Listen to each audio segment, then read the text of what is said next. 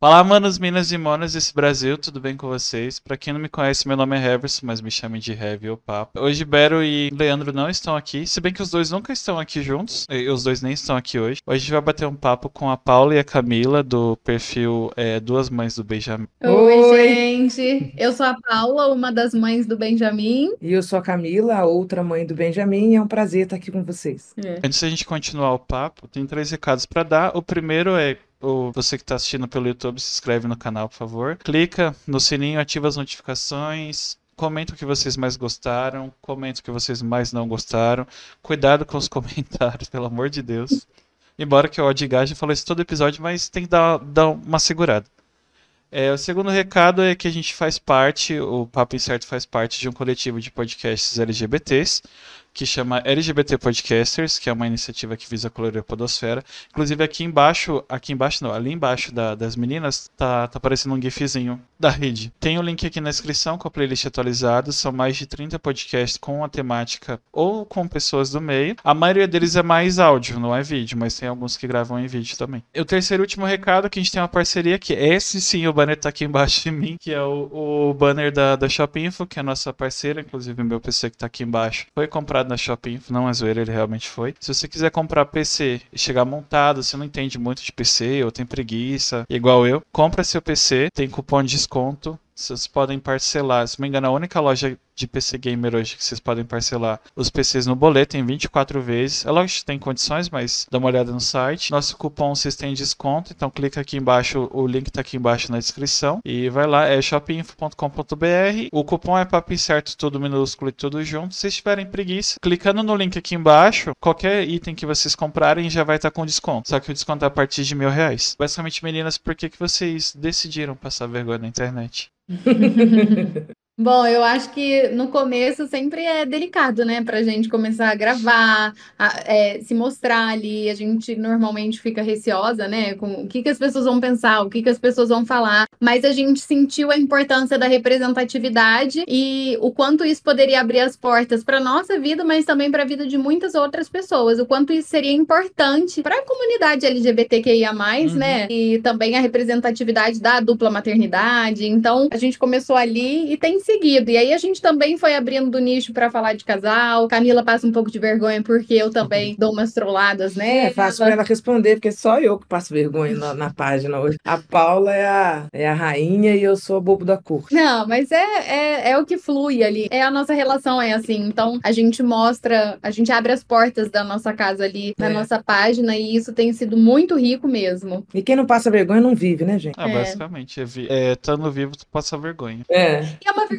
gostosa, né? A gente troca tanta coisa rica com as pessoas que nos seguem, a gente tem tanto momento especial ali, então vale muito a pena. Uma vergonha que vale a pena. Inclusive, eu vi um, acho que vi de hoje, que eu tava pegando o nome de vocês no perfil pra fazer o nome bonitinho aqui, e eu tava vendo um vídeo sobre o eu eu tenho, eu acredito que eu tenho TDAH, mas não diagnosticado. É porque eu realmente começo uma coisa e eu faço outra coisa e faço outra coisa e faço outra coisa e no fim eu esqueci o que eu ia fazer primeiro. Aqui. É, o TDAH é um engenheiro de obras inacabadas, né? Vou voltar a fazer terapia, vou até ver se eu diagnostico isso pra ver se, sei lá, tomando remédio ajuda ou, ou eu vou me perder, não sei se faz tratamento ou não. Não, mas tratamento ajuda muito, né? Seja medicamentoso ou mesmo na psicoterapia. Eu sou psicóloga. Ah, É, faz toda a diferença. Então, é muito importante para quem é diagnosticado com TDAH. As pessoas fazem muita piada na internet, né? A gente, a gente coloca ali esse lado da Camila, mas é porque ela realmente tem TDAH. A gente não faria essa piada se não fosse real, é porque ela tem mesmo, e para ela, ela leva numa boa, não é um problema, ela é, lida bem com isso, né? É. Então a gente acaba brincando um pouco ali e as pessoas se identificam muito com isso, porque muitas vezes é isso, as pessoas nem sabem que tem, ou ainda não foram diagnosticadas, mas tem tratamento, tem como amenizar ali os sintomas do TDAH. Como vocês se, se conheceram? A gente se conheceu, eu, eu já via a Paula em página, em rede social, porque ela se relacionava com uma pessoa que era do meio mais ou menos próximo, e a primeira vez que eu vi a foto dela num grupo de amigas lá, eu, eu curti, falei, nossa, bateu um negocinho, mas ela tinha outra pessoa e a vida seguiu. Depois de acho que quatro anos, eu estava solteira e eu é, fiz um aplicativo desses da vida aí, de conhecer gente. E a primeira pessoa que apareceu para mim no aplicativo foi a ex dela, a pessoa que estava com ela na foto lá quatro anos atrás. E aí eu falei, putz, se essa menina tá aqui, será que aquela outra que eu tinha gostado tá solta? E eu não sabia nem o nome. E aí procurei foto da foto da amiga que tem a marcação, achei, mandei um direct ousado barra caprichado, rolou e aqui estamos nós, casadas e com filho. É. E é isso. Caramba. Foi. Tipo, tô, tô esperando, tô esperando. Minha vez Né? chegou. É, mas foi bem interessante, até porque esse dia que a Ká mandou mensagem, antes de eu ver, ela nem tinha, acho que, me mandado mensagem, eu tinha, eu não tinha visto ainda, eu tava numa balada, ela passou na porta, não entrou, era pra ser mesmo, vários indícios de que a gente tava Se- já começando a rodeando. entrar em sintonia cósmica, né, É. Pra dar certo. Então, é, foi muito interessante mesmo. A gente acha a história de como a gente se conheceu super engraçada. É, eu nunca, fofa. es- é, eu nunca esqueci. Eu, eu- quando eu ouvi a foto dela a primeira vez, eu fiquei bem apaixonada. E aí, depois de quatro anos, na mesma hora, eu associei. Ela já jogou uma energia ali. De Aí, Luca, aí o relacionamento começou, o meu ex-relacionamento começou a dar errado naquele momento. Meu Deus. Não, brincadeiras à parte, mas é, foi muito interessante mesmo. E quando eu a gente passou o dia conversando, depois que eu respondi o direct ousadíssimo dela, a gente passou o dia conversando. À noite a gente se encontrou e desde então a gente não desgrudou mais um dia. é, É, eu, eu- morava em Poços de Caldas, que é sul de Minas. Poucos meses depois eu já. Isso foi em julho, julho, né? 8 É. de julho. E em janeiro eu já estava me mudando para São Paulo e a gente já com consulta para fazer como é que a gente ia fazer para ter filho. Foi Nossa. tudo muito. Ah, sapatão, né, gente? mulher com mulher, você fica um dia no dia Eu não seguinte. queria, eu que- não queria entrar nesse estereótipo. É tudo intenso. Então faz, faz o quê? Uns dois anos que vocês estão juntas? Dois, três anos? Quatro anos e meio. Quatro É, anos quatro e meio. anos e meio. Ah, eu achei que tinha quatro anos, mas ainda teve uma. Sei lá, achei que vocês tinham cortado a história, sabe? Não, não. Foi tudo Sequencial, Sequencial. total. É, a gente se conheceu, aí me mudei para São Paulo, a gente já estava com consulta agendada numa clínica de para reprodução assistida. Aí passamos em consulta, começamos a preparar o tratamento, né? E, e fazer acontecer. Depois de uns oito meses de tratamento, a gente engravidou do Benjamin, foi de primeira, É, como diz a nossa a médica, né, que fez no o nosso tratamento, a gente teve muita sorte É, de ter sido de primeira, porque não é, não é muito habitual, né? Porque não é fácil engravidar como as pessoas imaginam. Estamos aí, né? é isso, firmes e fortes. Eu pensei, eu pensei em duas coisas. É bom, é bom que vocês aceitaram o convite. Uma é uma besteira, eu vou ter que falar, mas não me aguento. Uma é que é fácil engravidar quando você é crente e pobre. É, é- é- e, e estuda. Isso é muito fácil de engravidar. É, é uma, uma mega besteira aqui mesmo, pensei nisso. E a, a outra é como, não sei se vocês podem explicar, como é que funciona a reprodução assistida? Porque na minha cabeça é literalmente, pra mim é literalmente reprodução assistida, como se as pessoas estivessem reproduzindo e alguém assistindo. Eu sei que não é isso, mas É, mas aí tem alguém assistindo porque tem alguém preparando todo aquele tratamento, né? A reprodução assistida, ela pode ser dividida em basicamente duas etapas. Você pode fazer uma fertilização in vitro, que é quando você já prepara o embrião que é ah, a- lá fora do corpo e você implanta o embrião. Então é um tratamento mais caro, porque ele é todo feito do lado de fora do corpo, colhe material, né, e tal. E tem a inseminação artificial, que é, no caso de duas mulheres, é pegar o sêmen, que você compra de um banco de sêmen, e implantar aquele sêmen ali. É, é mais simples e mais barato. A fertilização in vitro tem mais chances do positivo, por ser já todo um preparo. E quando o embrião já está pronto quando É. implanta. né? Fer- Na inseminação, não. É o sêmen, aí ele tem que fazer todo um Todo- trabalho, entre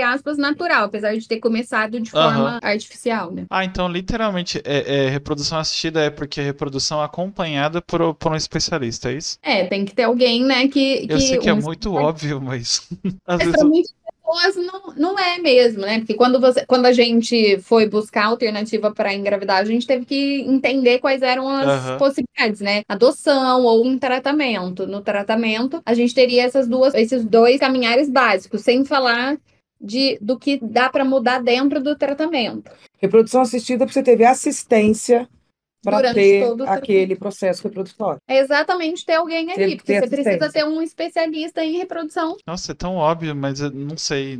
É, Porque todas as outras, tipo, eu quero ser pai, eu tenho um, um projeto de, de, de, vida, inclusive os meninos que eu conheci vocês, dois de pais, eles são uma das minhas inspirações da vida, tipo, eles, o, o Paulo Gustavo e o, eu esqueci o nome, eu lembro do sobrenome do, do ex-marido dele, não lembro o nome do cara, Thales Bretas, isso, obrigado. São, tipo, inspirações para mim, tanto é que eu acompanho o perfil deles. Eu comecei a me interar sobre adoção, só que adoção demora muito, e, e dependendo do infelizmente, tipo, a gente tem bastante avanço sobre legislação, essas coisas, mas tem muito juiz velho que infelizmente é preconceituoso, então tem que provar três vezes mais que você é capaz de, de criar uma criança. Que deveria ser, mas ainda tem o, o cunho do preconceito, então acaba demorando mais. Aí eu comecei a ver, tipo, reprodução, assistir. Produção assistida eu só vi o nome, não, não cheguei a, a, pesquisar, mas inseminação artificial, sei lá, é, barriga solidária, tanto é que eu já meio que chavequei minha cunhada ou, ou as minhas irmãs para serem minha barriga, para ver se, e, e elas super toparam, mas não sei. Eu tenho esse projeto de 10 anos. Se não der certo, eu desisto, porque eu acho que eu vou estar muito velho já para ser pai e eu não vou conseguir correr com criança por aí. É, mas é, é isso, aí pesquisando, né, quais são as possibilidades. Acho que no caso de, né, igual os meninos, dois pais, né, família pessoa tardiva, por uhum. exemplo, que família pessoa tardiva foi para um caminho de adoção, dois de pais foi, né, para um tratamento mesmo. São algumas possibilidades. Então é estudando e saber o que, que você tem ali de possibilidade para realizar seu sonho na vida. É. Ah, não tenho dinheiro para fazer o tratamento, por exemplo. O SUS, apesar de não ser um, um caminhar mais lento, mas ele também dá assistência para um tratamento desse nível. Você pode, por exemplo, fazer doação do seu material genético, né? De óvulo uhum. ou sêmen, que estiver ali fazendo. Então, isso custeia em grande parte do seu tratamento. Então, existem algumas possibilidades. Se você quiser muito, seja um tratamento. Ou ir para uma fila de adoção. Ah, mas é muito demorado. É, mas quanto antes entrar. É, mais rápido. Acontece, né? E as pessoas estão lá na fila. E, na verdade, a adoção também ela não é rápida, porque ela, ela preconiza que aquela criança ela esteja com a família de origem. Nem sempre isso vai ser o ideal, mas também é o que a justiça muitas vezes quer. Isso é uma coisa que atrasa muitas vezes os processos. A criança às vezes está lá, em, a gente vê, ah, os abrigos estão cheios. Nem todas as crianças que estão em abrigo, elas estão lá para adoção. Às vezes a justiça ainda está tentando fazer reconciliação com a família, para que aquela criança volte para a família. Outra coisa é que muitas vezes o perfil de quem quer adotar é um perfil super, super limitado. É uma criança branca, uma criança, um bebê, menina, loirinha. Aí realmente vai ser muito difícil. São muitas questões que fazem com que o processo de adoção seja mais longo. Nem sempre é só por homofobia. A gente sabe que a homofobia existe, que ela tá uhum. em todos os passos. Mas a gente também tem que tomar um pouco de cuidado com isso, porque às vezes a gente também dificulta quem tá lá, né? No processo de adoção, por exemplo. Não é só por isso que é demorado e não é só por isso que muitas vezes não dá certo. Às vezes é porque tem muitas coisas acontecendo ao mesmo tempo e a justiça ela tá preocupada com a criança, não é com quem vai adotar. Quem vai adotar vem em segundo plano. Primeiro plano é aquela criança, ela tem que estar tá no bem-estar. A gente sabe que nem sempre o abrigo é o melhor, mas é onde ela tá e é onde ela tá recebendo o cuidado que ela precisa naquele momento. Enfim, para adoção a gente ficaria aqui um tempão também falando mas. Ligo, eu falaria bastante. Eu, eu quero ser pai desde, desde os 13 anos. Constituir família sempre quis. Eu tenho o sonho de casar, talvez ele saia esse ano, talvez não. Pois eu tenho 16 anos, vou fazer 17 anos de relacionamento esse ano. E oh. É, eu ia casar em dezembro, mas por falta de verba, porque a gente queria. Queria não, né? Nós queremos viajar. E não rolou até agora. Eu acho que não vai rolar, mas a gente vai ter que adiar de novo para adiar para ir para algum lugar legal. Tanto é a gente vai casar só no, no civil mesmo, fazer um negócio bem básico, minha mãe, essas coisas. Só para as pessoas, assim, que rodeiam, que é a minha família, para todo mundo sabe, dependendo. Acho. Não sei a idade de vocês, mas. Provavelmente, sei lá, são 30 a mais, igual eu, né? É. Então, é, geralmente a gente não tem, infelizmente, se as pessoas têm, é, é um privilégio e é bem difícil. Ter várias pessoas da, da família de sangue, assim, que aceitam você. Eu tenho os meus irmãos e a minha mãe, e eu tenho os meus amigos, meus melhores amigos. Então dá, dá umas 16 pessoas, assim, contando. Já é muita gente. Aí eu queria fazer uma coisa bem, bem bonitinha, assim, bem comum, e depois viajar. Mas não sei se vai dar ainda. Eu tô, tô me planejando do jeito que dá. A Paula falou da profissão dela, mas Camila não falou. Você uhum. faz. Eu sou supervisora comercial na reserva, na marca oh, masculina. Sério? Sim. Tô lá já casado, 15 anos. O, o, o Bero, o, é, é, é Berotech, né? Que é o nome dele de streamer, que ele faz live na Twitch. O Jonatas, ele trabalha na reserva. Como assim? Trabalha onde? Na reserva, ele cuida das redes sociais da reserva, no Rio de Janeiro. Ah, é? Como é que ele chama? É Jonatas Leal. Ah, é? Que legal, não conheço ele. Um hora pra que, ele. na hora que você falou assim, eu linkei. Ele trabalha tem acho que um ano e um ano e meio. Um ano e meio por aí que ele entrou. Legal, top. Viu? O mundo é pequeno. Uhum, É. Muito pequeno. Eu não, não sei, mas como, como é pra você trabalhar na, na reserva hoje? Maravilhoso, eu amo trabalhar lá. Eu amo, porque eu posso, eu- na reserva você pode ser você mesmo. Então, a mesma pessoa que eu sou fora de casa, é, dentro de casa, eu sou no trabalho. E isso não tem preço. Eu sou apaixonada pela empresa, eu amo trabalhar lá. Nossa, isso é foda. Eu trabalho. Eu não vou falar da empresa que eu trabalho porque eu, eu não tô afim de, de, de falar. É boa. É uma empresa que dá, dá visibilidade, é uma empresa bem específica, mas tô afim de falar dela não. Mas é muito bom você trabalhar no lugar que você pode ser você mesmo, né? Sim. Eu amo trabalhar na reserva. Tem os lugares que você trabalha que, ó, misericórdia. É, acho que eu sou uma privilegiada. Como é ser mãe, assim, pra vocês? É tudo que vocês esperavam? Tem uma. Lógico que tem uma parte. Minha irmã, eu tenho uma sobrinha, tipo, do, do meu lado da família, vai fazer. A gente tá em fevereiro, em março vai fazer cinco meses. Minha irmã queria muito ser mãe, né? E finalmente, depois de muito, muita tentativa, ela conseguiu. E ela fala que é muito bom, mas é muito cansativo. É. É, mas viver já é cansativo por si só, né? Uhum. Que a gente é um cansaço diferente, mais intenso, né? Assim, se eu pudesse exemplificar, eu acho que é muito melhor, na verdade, do que o que eu imaginava. Quando fala, ah, você só vai entender como é o amor quando você viver. Realmente é isso, não tem como explicar. É uma Uhum. coisa completamente diferente do que qualquer outra coisa que você já tenha sentido na sua vida. É um tipo de amor que é específico, né? É, Não tem comparação. Não é igual Sim. amor de mãe, amor de relacionamento, amor da vida, não é. É um amor diferente, barra pra melhor, eu acho. Um amor É. evoluído. E você não, é assim, eu nem me lembro mais como que era a vida antes do Benjamin. A vida tomou um sentido muito mais. mar- A vida era boa antes, era ótima. A gente se divertia, a gente era feliz, a gente, É. né, tinha uma vida bem especial desde então, é, desde sempre. Só que com ele é uma coisa muito doida, tipo, é, é perfeito. Eu não mudaria um dia da nossa vida depois que o Benjamin chegou. Graças a Deus que o Benjamin está aqui. Quando os dias estão muito difíceis, muito cansativos, eu ainda olho para ele e eu penso, ainda assim eu prefiro esse cansaço todo, essa privação toda do que for, porque é por ele. Tipo, tudo de maravilhoso que acontece na nossa vida é por ele. A gente tá aqui nesse momento por conta dele, né? Por conta da página. Então, é, o Benjamin trouxe um sentido muito mágico para nossa vida. Ele deixou tudo muito mais colorido, muito mais especial. E ele é essa pessoa, ele é esse ser de luz. Então, ser mãe é tudo, é maravilhoso. Falo as minhas palavras. Foi absolutamente perfeito. É, é engraçado que é, sempre no casal tem sempre uma pessoa que fala mais, né? Normalmente a gente fala igual, né? Hoje eu hoje- tô mais falando, parece. Hoje a Paula está particularmente inspirada e eu não vou falar mais do mesmo. Então, se ela já arrebentou na resposta, eu tô só falando amém aqui do lado. Tenho, eu tenho um melhor amigo, né? Que eu- ele é meu irmão, de outra mãe. E eu falo que eu tenho mais. Eu tenho oito sobrinhos, sete sobrinhos, uma coisa assim. Só que o, o, o sobrinho de consideração, o primeiro, embora que eu tenha descoberto outros que são mais velhos, é, é o filho dele, que é o Brian, que tem nove anos agora. E tem algumas situações, provavelmente já deve ter acontecido com vocês. Você tá em casa, sei lá, uma com a outra, com o Benjamin, que você precisa dar uma bronca no seu filho. E, tipo, a- às vezes acontece situações, eles estão aqui em casa e eles têm que dar uma bronca no, no Brian. Ele não pode olhar pra gente, porque senão ele dá risada. Não sei se acontece isso com vocês. É, de vez em quando acontece algumas coisas que são engraçadas e que você precisa, acho que, educar ali, né? Que a gente. Ou que ele faz alguma coisa que é engraçada, a gente precisa ficar séria, né? A gente quer rir, mas não pode. É. Acontece, né? É, às vezes a gente até ri, porque se é Sim. para rir, a gente vai rir, né?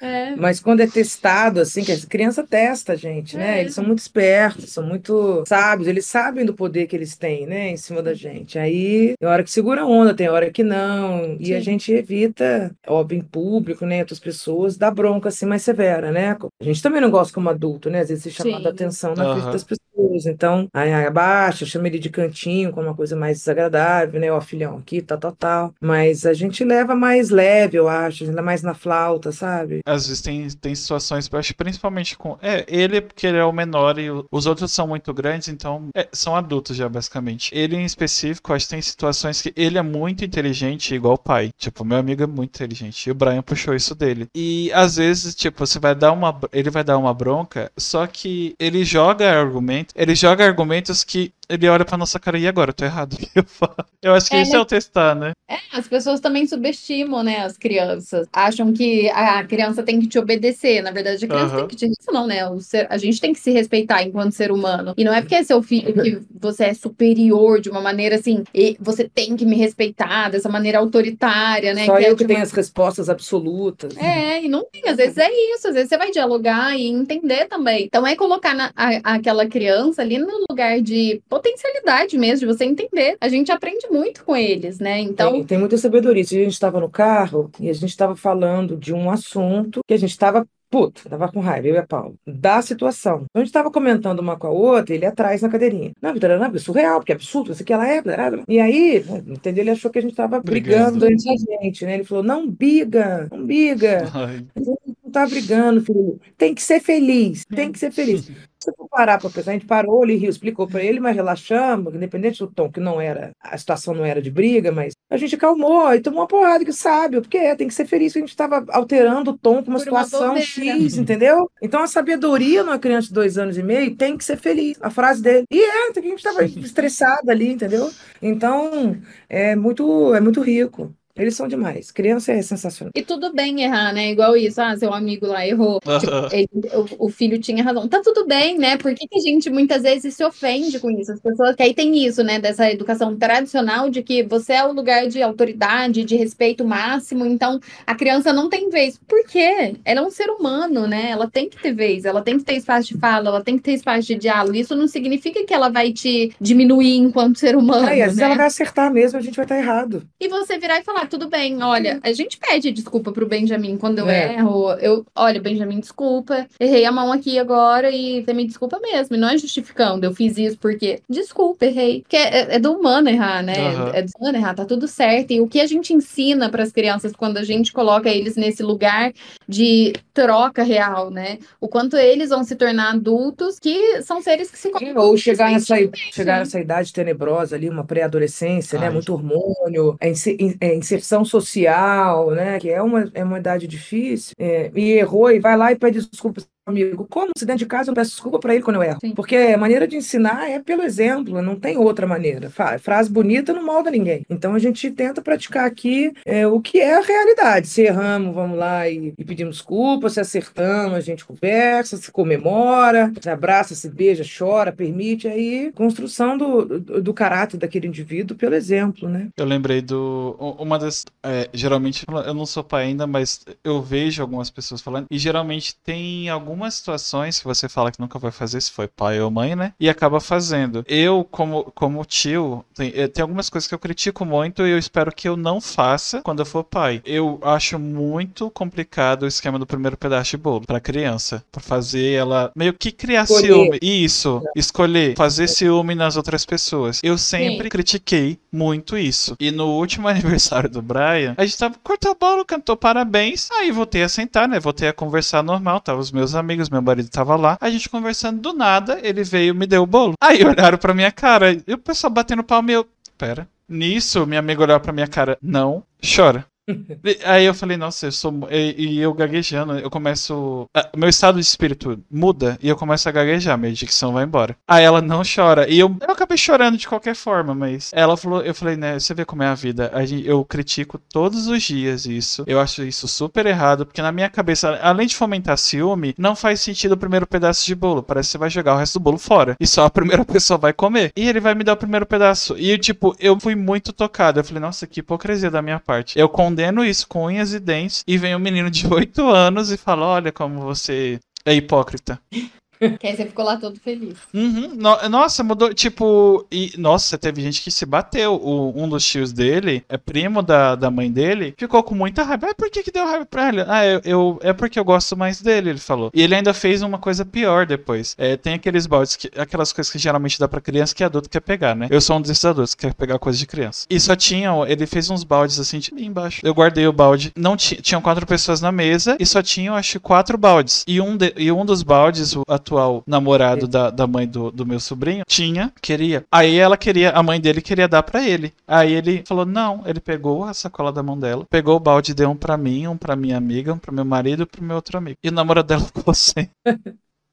tipo, igual o pai dele faria. Aí eu acho engraçado. Eu não sei se é, ele tem dois anos e meio, Benjamin. Não sei, tem alguma situação assim? É, eu dei essa volta toda, mas para perguntar isso. Que vocês batiam o pé e falavam, não, isso nunca vai acontecer comigo, eu nunca vou fazer isso, e chegou na hora você falar, tá, eu fiz, e agora? Do, de desenho, né? É, mas ainda mesmo assim assiste pouco. Ah, assiste. E é que a gente é. acaba, ah, quando vê no restaurante, alguma família que colocou uhum. um desenho. Nossa, às vezes é o único momento que tem pra interagir com a criança, já meteu um desenho, olha lá, que sem é. noção. É. E aí, quando vê, tá a gente colocando o desenho, que é o momento você precisa comer tranquila e a criança tá atacando terror. E aí você entende por que, que aquela família tinha colocado é. o desenho. Então, é. isso faz parte, porque uma coisa é você tá de fora dessa realidade e falar, olhar pra vivência ali de outras famílias e falar: nossa, olha que horrível, olha que horror, que bizarro. E aí, quando você tá na situação, você entende o motivo de determinadas coisas. Mas eu acho que mais é isso, assim, né? De colocar um desenho ali na hora que a gente tá num restaurante especificamente. Agora, por exemplo, ele tá assistindo um desenho pra gente poder estar tá aqui e ele não tá gritando e a gente conseguir falar. Faz parte. Então, são situações e situações, mas mais é da TV mesmo. Eu lembrei do. Vocês falaram, eu tava assistindo. Não sei se vocês conhecem Vênus Podcast. Qual? Vênus. Vênus, é, da Yasmin e a Cris. É do, do Studios Flow. E elas estavam com uma. Eu acho que era uma psicóloga também, falando sobre comportamento infantil, que julgam muito. Às vezes, é o que você acabou de falar, é o, é o momento de lazer, só que assim, às vezes, para você conseguir comer, o respiro dos pais é aquela meia hora do celular da criança. Sim. Porque a gente, como adulto, também faz isso. Às vezes, sei lá, alguém tá te enchendo muito saco, você distrai. A gente faz isso com a pessoa que a gente vive também. Faz a pessoa ficar no lugar, você vai pro seu cantinho um pouquinho, dá uma respirada e volta. Acontece isso em qualquer lugar. Só é julgado porque a gente tem meio que mania de dar pitaco na, na vida alheia, não sei. É, e a gente sempre. As crianças são muito julgadas, né? As uhum. crianças são colocadas num lugar como se elas não pudessem sentir, existir. Elas têm que estar tá ali numa bolinha muito doida. Então, elas existem né? Elas estão no restaurante, elas estão extravasando, elas querem, elas não querem estar ali sentadas, é, elas querem tipo, estar vivendo. Criança né? boa é criança boazinha, quietinha, respeitadora, entendeu? Isso é criança que já está sendo né, castrada, que já. E aí, nossa criança que ri, pula, ferve, é. na hora que a gente quer comer tranquila, é colocando no telefone, muitas vezes. Às vezes não, às vezes você tá lá com uma canetinha e tá certo, tem vezes que aceita. Então são dias e dias também, né? Não dá pra gente julgar. Eu espero que eu tenha bastante tempo bastante tempo para ficar com meu filho quando eu tiver, porque eu amo criança furacão. Não gosto de criança quieta. Porque eu era uma criança muito quieta. Eu acabei, so... eu não sei se no, no, lado assim, lésbico da coisa, você tem a síndrome da boa moça, mas como menino gay da igreja, eu era um bom moço, então não aprontava. Então eu tenho dificuldade até de seguir regras, uma ideia. Até hoje eu tenho esse problema. Inclusive eu tenho que levar isso pra psicólogo. Eu tenho um sério problema em seguir regras, então crianças brincando, pessoas pulando, eu amo tudo isso. Quanto mais, minha, minha sobrinha mesmo, ela tem o medo mesmo gênio da minha irmã. E minha irmã é um furacão. Minha irmã é a Tata Werneck. Mesmo tamanho, linda do mesmo jeito. E é com aquela dicção. É, é igualzinha, só não trabalha na TV. E a minha sobrinha é do mesmo jeito. Tipo, minha sobrinha tem, vai fazer cinco meses. Ela nem fala e ela é do mesmo jeito. Ela é um furacão de, de ser humano. E é pequenininha, não tem nem tamanho, coitado. Meu sobrinho, o Brian, é assim. Ele é um furacão. É igual o pai dele. É um furacão. E eu gosto muito, tipo, o pessoal ficar com raiva, mas eu gosto. Eu entro na onda quando eu vou brincar com criança. Eu sou criança também. Eu brigo igual criança. Tipo, se criança roubou, eu brigo, falando que ela não pode, não pode roubar. E eu ia falar alguma coisa. Ah, e uma coisa que eu critico, e graças a Deus, não sei se quando eu for pai eu vou fazer, mas não falar com vozinhas com criança. Sim minha sobrinha não fala, eu falo com ela normal, eu converso muito com ela. E eu converso normal. E eu não imponho coisas, tipo, que, a gente, que foram impostas pra gente. E não deu muito certo, né? Que eu tô aqui, homem gay crescido e um monte de coisa que foi imposta não adiantou nada. Porque não adiantaria. Mas eu tenho uma ideia, eu não falo que ela é princesa, eu, ela tem mania de ficar socando o ar. Eu falo que ela vai ser boxeadora. Aí minha irmã, a filha, mãe dela, já fala que ela vai ser pianista. E em nenhum momento, tipo, eu fico falando coisas sobre namorar, porque eu acho isso muito errado. Criança não namora. Tipo, criança Sim. é criança. Ah, Sim. eu não chamo ela de mocinha em tempo nenhum, porque criança é criança, criança não é moça. Sim. Tem essas coisas que eu, eu, eu, tomo cuidado o tempo todo. E se eu faço, eu me corrijo. Porque eu não, eu não quero que ela tenha os mesmos pesos que a gente teve quando era criança, sabe? Sim. É, isso é muito importante, né? É, porque é essa coisa de Benjamin na, na escolinha e tal, gosta mais de uma amiguinha, né? Abraça. Uhum. mais, fica mais. Ele tinha uma amiguinha, tem ainda, né? Na ele, casa de brincar. é, que ele gosta muito, que ele fala muito o nome dela e tal, a menina, né? Uma belezinha, menina linda e tal, em nenhum momento. A gente, ah, essa é sua namorada, essa é a namorada. Ah, Benjamin tem uma namoradinha. Não tem isso, que isso é, é, é sexualizar a criança, Adultizar. adultar a criança, né? Não é. Gosta dela porque é amiguinha, ele gosta porque ele gosta. Então, isso é. Também são conteúdos que hoje são mais disponíveis pra gente, né? As Sim. pessoas têm que ler, se inteirar. Que, ah, mas a vida inteira eu falei isso. Cara, a vida inteira, é a vida inteira, evoluiu. Sim, o A visão das coisas evoluíram, né? As coisas evoluíram, a maneira de enxergar. Sim. Imagina uma criança de dois anos e meio porque ama fulaninha, é porque quer namorar a fulaninha, isso é cabeça de adulto, isso é, um- é ridículo, é um crime, entendeu? É patético. É, Então, não à toa o, o índice de pedofilia é altíssimo, né? Porque a gente é, sexualiza e adultiza as crianças o tempo todo. Então a gente tem que tomar cuidado. São nesses detalhes, né, disso, de criança não namora, não é não, é ensinando. Tem até um vídeo nosso que repercutiu muito, que é de uma brincadeira, eu tô fazendo cosquinha no Benjamin, e ele fala não. Aí eu, então tá, então eu vou parar, porque não é não. Aham. E aí, mais, aí eu faço uma. Aí eu, pode mesmo? Você quer? Aí ele, sim, aí, então vou fazer. Tudo é avisado, porque não é não. E é nas brincadeiras que a gente faz que a gente também vai ensinando isso. A música da Minhoca, Minhoca me dá uma beijoca, a gente canta a versão atualizada com ele. Ele nem sabe que existe a outra que rouba beijoca, porque é errado roubar. Então, né, isso tudo, ah, nossa, mas que bobeira, quanto mimimi. Não é mimimi, porque os índices, é isso. Se o índice de pedofilia é altíssimo, então a Não, de conse- pedofilia- os casos, né, a gente vai diminuindo nesses detalhes. Então não é mimimi, porque senão o índice de, de pedofilia seria baixo, se fosse mimimi. é, pedofilia e abuso sexual, Aham. violência sexual, né? Que aí você cria um adolescente, voltando lá no adolescente, bombado de hormônio, o rei do mundo, querendo se adaptar, que vai atacar a menininha no final da festa, começou a beber, não sabe se controlar, porque ele não empreendeu que não é não, porque prende a sua cabra que meu bode tá solto, Ai. porque, né? Porque a amiguinha da escola era, ah, é sua namorada, você ouviu isso desde os seus dois anos de idade, porque, é, enfim, essa culto ao órgão genital, né? Principalmente o masculino, né? é, e aí cresce fruto disso. E depois, nossa, meu filho, da onde que ele aprendeu isso? Aprendeu isso. O tempo todo.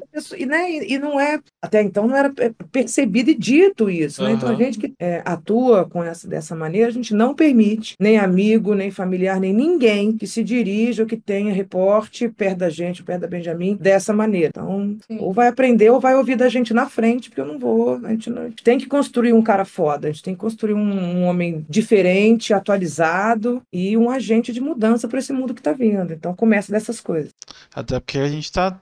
Hoje tem coisas que não dão mais. E, e, e geralmente a, a geração de adolescente já mudou muito, né? As pessoas estão. Tô vendo. No, no eu tô três meses no. Vou fazer três meses no trabalho atual. E eu vejo muitas pessoas, tipo, que vão fazer 18 anos agora, que são principalmente meninos, que são mais amorosos. Tipo, tem um menino que não me conhece, ele me abraça, ele me beija, tipo, coisas que no, no máximo 10 anos atrás já era estranho. Aí já iam duvidar da sexualidade dele, e já ia falar que tá tendo um caso. Ele não, ele é assim todo mundo. Tipo, ele é super amoroso. Meu melhor amigo mesmo, a gente, ele sempre foi assim, só que ele é mais velho. E, no caso dele, a mãe dele nunca teve problemas com, tipo, com demonstrar afeto. Eu sou assim porque, tirando particularidades do meu pai, a gente sempre demonstrou muito afeto em casa. Então eu com os meus irmãos e os meus amigos, eu ando abraçado o tempo inteiro. E olhe feio quem tiver que olhar, porque eu não tô nem aí. E hoje, graças a Deus, tá, tipo, tá mudando e quando ele for adulto, vai estar melhor, porque eu já tenho uma boa criação e o mundo, eu espero Deus esteja melhor, se o mundo não acabar pros alienígenas. É uma zoeira aqui. É. É, mas é isso, né? Também essa estrutura machista de mundo, né? Que coloca o homem em um lugar de não sentir, não gerar. E não é, né? Porque o homem sente, o homem é um ser humano, como as mulheres também são, né? Tem Então, medo, insegurança, chora, né? Homens, e, e olha que doido, né? O quanto isso também, as consequências lá na vida adulta de não colocar o homem nesse lugar de poder se, de poder se permitir sentir, né? Que aí o homem se cuida menos, a, a, o índice, né? Os homens morrem mais cedo porque Uhum. eles não se cuidam. O- Os homens procuram muito menos psicoterapia, terapias, porque eles não podem sentir. Só que o homem sente. E aí, pra onde? Em que, em que lugar que os homens extravasam isso, né? Pra onde vão esses seus sentires? Porque em algum lugar a gente tem que extravasar. Então, se você não se permite extravasar no choro, no desabafo, na conversa, em que, em que local? Será que é numa agressividade? Será que é na bebida, em drogas, em comida, em- no sexo? Em quê? Em algum lugar isso tá sendo extravasado, né? Porque homem tem também, gente. Isso é uma coisa assim, óbvia. E pode sentir, né? É saudável sentir. E é bem doido que eu, eu não vou falar o termo específico, é bem complicado, mas aquilo que acontece e é bem recorrente é mais masculino do que feminino, né? São mais homens que acabam cometendo aquele. Sim. Acabam. pra- É que o termo em si é, é complicado pro YouTube, mas. Acho que vou falar tirando a própria vida, que é- não, não entra no termo, não dá ruim. Mais do que mulheres. Então, é, essa história de que o, o homem é o racional e a mulher é o emocional não bate. Não bate Sim. Mesmo. Quem é, quem é que come, quem é é, em casais heterossexuais matam a esposa? São homens. Quem tem a mais taxa de, de perda de vida por si mesmo? São homens. Então, Sim. não são as mulheres, são mais emocionais. Tipo, os dados comprovam Sim. que é o contrário. Se bem que pra mim, para mim, na verdade, pra- é todo mundo é emocional. Por mais que tenham esses dados, as pessoas só fingem bem. E as pessoas mais fortes são as que mais sentem. Elas só são Sim. boas em fingir. Na verdade, olha que doido, né? Porque quando a gente fala, ah, nossa, quando eu, quando eu me permito sentir, eu me sinto frágil. Uhum. Cara, não, vocês têm uma super estrutura emocional pra você se permitir sentir. Então, na verdade, você é forte pra caramba. É o contrário. É porque eu não sei da onde veio isso de, ah, quem demonstra é fraco e quem tá lá fortona. Será que quem tá fortona é realmente fortona? Não é? Né? É, E, e também tem, né, esse índice aí de quem. não- eu não sei se também pode ser que dê problema pro. É o que eu vou falar, mas pro YouTube. Mas também tem o índice de, de ataques terroristas em escolas, cinemas, Uhum. Né? Estados Unidos, por exemplo, normalmente é feito por meninos, né? Homens. Isso tudo tá atrelado com esse não permitir sentir. E o homem tá sentindo. Ele tá, foi o que eu falei, ele tá extravasando em algum lugar. Aonde? Em algum É. lugar que não dá pra, não era é, é, é aquele esquema do você fe... é uma panela de pressão, né? Você tampa o pino, uma hora ela explode. Quando o Benjamin era bem pequenininho, minha mãe ficou doente. E aí eu, eu- o Benjamin tinha uns cinco meses e minha mãe ficou- teve um câncer de pâncreas, foi muito grave. E eu fiquei tentando segurar as pontas de Aham. não casar muito o que eu tava sentindo, porque ele era muito pequeno, ele mama, mamava, né, no peito e tal. Então fiquei segurando o máximo que eu pude, né? E aí muita. Minha mãe já tinha feito tratamento, tava bem já. E eu fui fazer um exame. E aí precisou fazer uma biópsia. E eu saí do exame. E aí falei, liguei pra Camila, tinha ficado com ele e tal. Acho que ele já tava com um e pouco, né? Tinha quase um ano depois. E eu tive uma crise de choro no carro. Eu chorei, chorei, chorei, chorei, chorei. Aí parei e falei, gente, eu não tô chorando por conta do exame. Eu tô liberando tudo que eu não Uhum. liberei um ano atrás. Eu tive que segurar. Uma hora a gente precisa liberar. E é que tá, não é? As pessoas têm esse olhar de, ai, a gente, eu vou camuflando aqui, deixo pra depois, eu me engano aqui. Não, não vou dar o peso que precisa, eu esqueço. Só que na verdade a gente só vai colocando aquilo, é uma bola de neve, né? Os sentimentos eles vão se acumulando e uma hora uma coisinha muito pequena acontece na tua vida e você explode. E aí foi isso, fui lá fazer um exame e explodi todo o choro que tava guardado. Ou o nosso corpo sente, a gente Ah, adoece, né? Somatiza. Então, isso tudo é a gente se permitir sentir enquanto tá sentindo, seja homem, mulher, seja você quem for, mas é se permitir sentir, porque isso é do ser humano, não tá nada, não tem nada de errado. E ser forte é sentir, é se permitir sentir. Ó, eu tô no. Eu vou voltar pra terapia por causa do convênio, eu- só pra encerrar. e eu comecei a ter, além de crise de ansiedade que eu voltei a ter, eu tive a primeira em duas semanas que eu voltei a trabalhar. Que eu não queria ir pra esse ramo de jeito nenhum. Teve até briga pra voltar. Acabei voltando, infelizmente, porque tem boleto, né? A gente inventa de ser adulto e tem que, tem que pagar boleto. Voltei. Duas semanas eu tive a primeira crise de ansiedade. Uma semana, duas semanas depois eu tive outra. Aí, depois eu não tive mais, mas o que aconteceu? Começou a me dar dor no peito como se fosse infarto. E formigamento. Fiz exame, coração perfeito, nenhum problema. É, eu simplesmente, eu, sei lá, meio que reprimi, pelo menos na minha cabeça, né? Reprimi que eu não podia passar mal, porque eu ia embora. E comecei a sentir dor no, no peito. Tipo, eu sinto de vez em quando, quando eu me estresso muito. Só que eu vou fazer exame e tá tudo normal. Isso quando eu não tenho crise, meu corpo inteiro dói como se tivesse apanhado. Tá vendo? é. As gripes recorrentes, tudo, na verdade, tudo que a gente falar de sintoma físico tem sempre um fundo emocional. É que nem sempre as pessoas querem olhar pra isso, Aham. porque fazer terapia é difícil, né? A gente, ah, fazer terapia dói, né? Não é fácil falar, porque a gente vai falar das nossas profundezas, você vai falar daquilo que mais incomoda, aquilo que você não tem coragem de falar com ninguém. Então não Uhum. é fácil, não é ali, você não tá ali ah, de férias, a passeio, não é um momento especial. Quando eu atendo, ninguém vai me contar coisa boa, as pessoas vêm contar as coisas mais difíceis da vida, as coisas que elas não confiam em ninguém mais. Então fazer terapia dói. Só que não tem também nenhuma grande revolução no mundo aconteceu sem que não tivesse tido aquela guerra, né? Um conflito. Então, às vezes é esse conflito interno que seja então guiado por alguém que estudou e que tá ali preparado para te auxiliar auxiliar nisso tudo para você dar conta do recado. Você não precisa passar por isso sozinho, né? Se alguém tá aqui ouvindo, né? Porque às vezes a gente fica sofrendo sozinho e não precisa, né? Tem tantos profissionais de psicologia, então é procurar um profissional é, qualificado e que você se identifique para conseguir te auxiliar nesse processo e você não ficar aí mais sofrendo. A vida é muito boa pra gente ficar só sofrendo. Tem muita coisa, tem muito momento pra gente sorrir e ser feliz também. Eu, eu lembrei de uma coisa até boa. É, eu fiz por um tempo, quando. Assim que eu, na, na pandemia, deu uma surtada assim que Marcos voltou a trabalhar, né?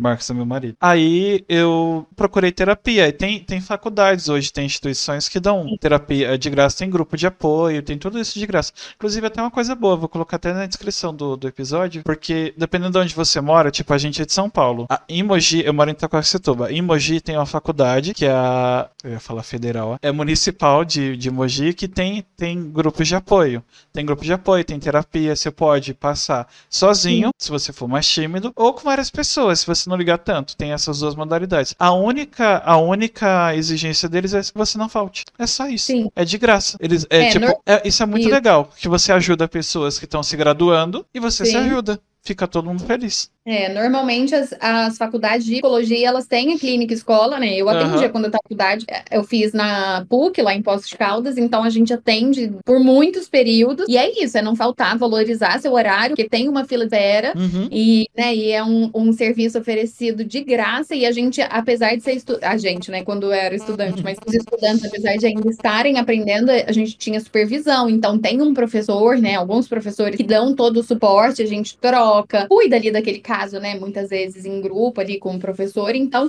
é um serviço muito rico e que nem sempre é falado ou valorizado, né? Porque é de graça. Então as pessoas ficam, ah, é de graça. Mas é ótimo. Então procurem, né? Se você não tem condição de pagar, mas você sabe que precisa fazer psicoterapia, procure aí na região que você mora, porque com certeza vai ter algum lugar para fazer acontecer. E tem muito profissional que também faz. Eu não gosto muito desse termo, mas eu vou falar porque é o que falo, que é um valor solidário, né? Uhum. É, acho que é solidário mesmo. Enfim, que faz um, um valor mais abaixo do que é o, o que o CFP, o CRP, né, o conselho direciona, que vale uhum. uma hora de dia, mas tem muitos profissionais que reservam horários nas agendas para com um custo mais baixo. Então também vale a pena pesquisar, perguntar, né, para o profissional que você está buscando aí, enfim.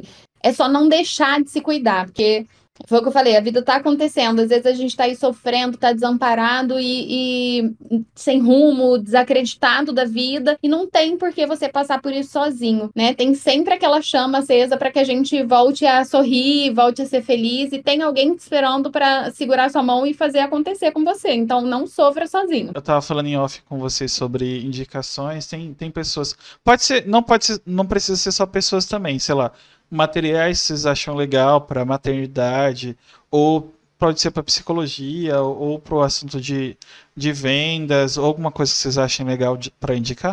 Indicar o Roberto, né, Beth? Que é, Nossa, que é um pai trans. E é uma história, assim, foda. Eu acho que se ele tivesse aqui, eu tenho certeza que também vai ter uma representatividade enorme e pode chegar a muitas pessoas que podem se transformar com a, com a história de vida dele. É lindo. E ele é maravilhoso. É, ele é casado com a Érica, que é uma mulher trans também. A família Nossa. deles é incrível. É incrível. Eles são incríveis e, e, assim, eu acho que seria riquíssimo ter o Roberto aqui. É, concordo. Nossa, concordo. Tá, pede pra nossa, passar o, o arroba dele depois. Se vocês Sim. puderem, tipo, meio que fazer a ponte, só falar, que aí a, a pessoa fica mais empolgada de ver.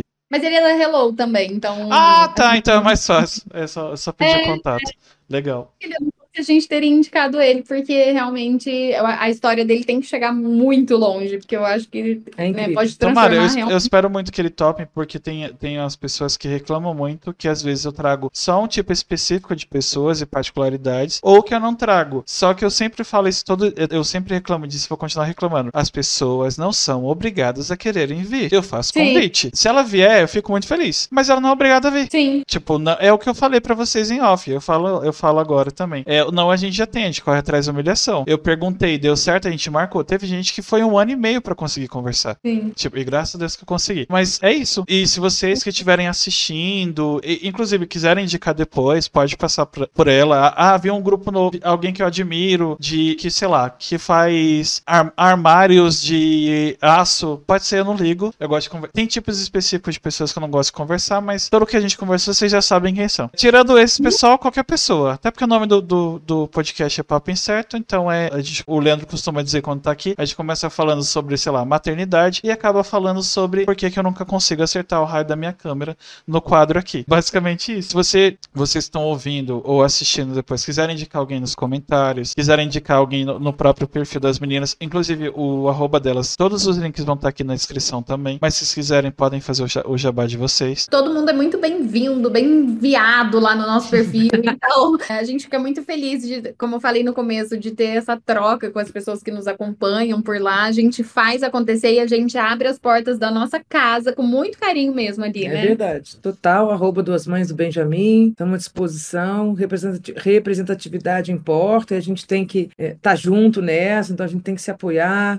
Rede social hoje é a maior microfone, né? A maior Aham. tela. Gente, e vão ter que engolir a gente. Fala, né? Agora é, é viado e sapatão pondo filho no mundo, estudando na mesma escolinha que você, seu héterozinho, cabeça de mamão. Vai ter que aguentar a gente, né? Então, brincadeiras assim à parte, mas é uma nova configuração de mundo, né? De é, é- é pela nossa página, outras páginas que a gente indica, de dupla maternidade, dupla paternidade. A gente vê esse movimento crescendo com força, as pessoas tendo esses atos de coragem, né? De, de, de serem mães e pais com casais homoafetivos, é, transafetivos, né? Que é o caso do Beto com a Érica.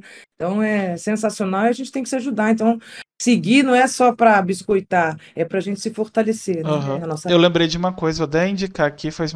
Eu bati um papo na segunda temporada com um escritor e cantor do Rio de Janeiro que chama Marcelo Correia. E ele tem uma música que chama Família. E a primeira vez que eu escutei essa. É, é que eu sou mais suspeito que eu gosto muito do trabalho dele. Ele tem dois livros infantis, inclusive é, é verdade. Se vocês quiserem pesquisar depois, vocês e, e o pessoal que tá ouvindo. Embora vocês já, já tenham assistido ou ouvido, mas eu vou falar que você caiu de paraquedas aqui. É arroba Marcelo Correia no Instagram. Ele faz sobre. é, ele tem um perfil também sobre paternidade. É, é, tem uma ideia, depois de uma crise de burnout, ele largou o emprego e mudou a vida dele totalmente. Porque ele, tem uma ele teve uma paralisia facial. Então ele acabou mudando o estilo de vida. É basicamente, eu vou mudar, eu vou morrer. Foi, Sim. foi basicamente isso. E a música Família dele, é, tipo, ele fala uma, uma hora: pra ser família é só preciso se amar demais. E daí, se você tem duas mães ou dois pais, nada diminui o poder da família, do jeito que for, todas são especiais. E ele é, tipo, é um cara hétero, super desconstruído. Ele tem duas meninas, muito fofinhas as duas. E é, é muito foda o perfil dele, eu surpreendi. Inclusive, até pra fazer perfil do, tipo, sei lá, fazer rios do, do Dia das Mães ou, ou do Dia das Crianças, sabe? Pra jogar música. Eu já joguei, Sim. eu jogo direto ele, ele eu marco ele direto com, com dois de paz. Eu vou começar a fazer isso com vocês também, pra ver se rola Isso.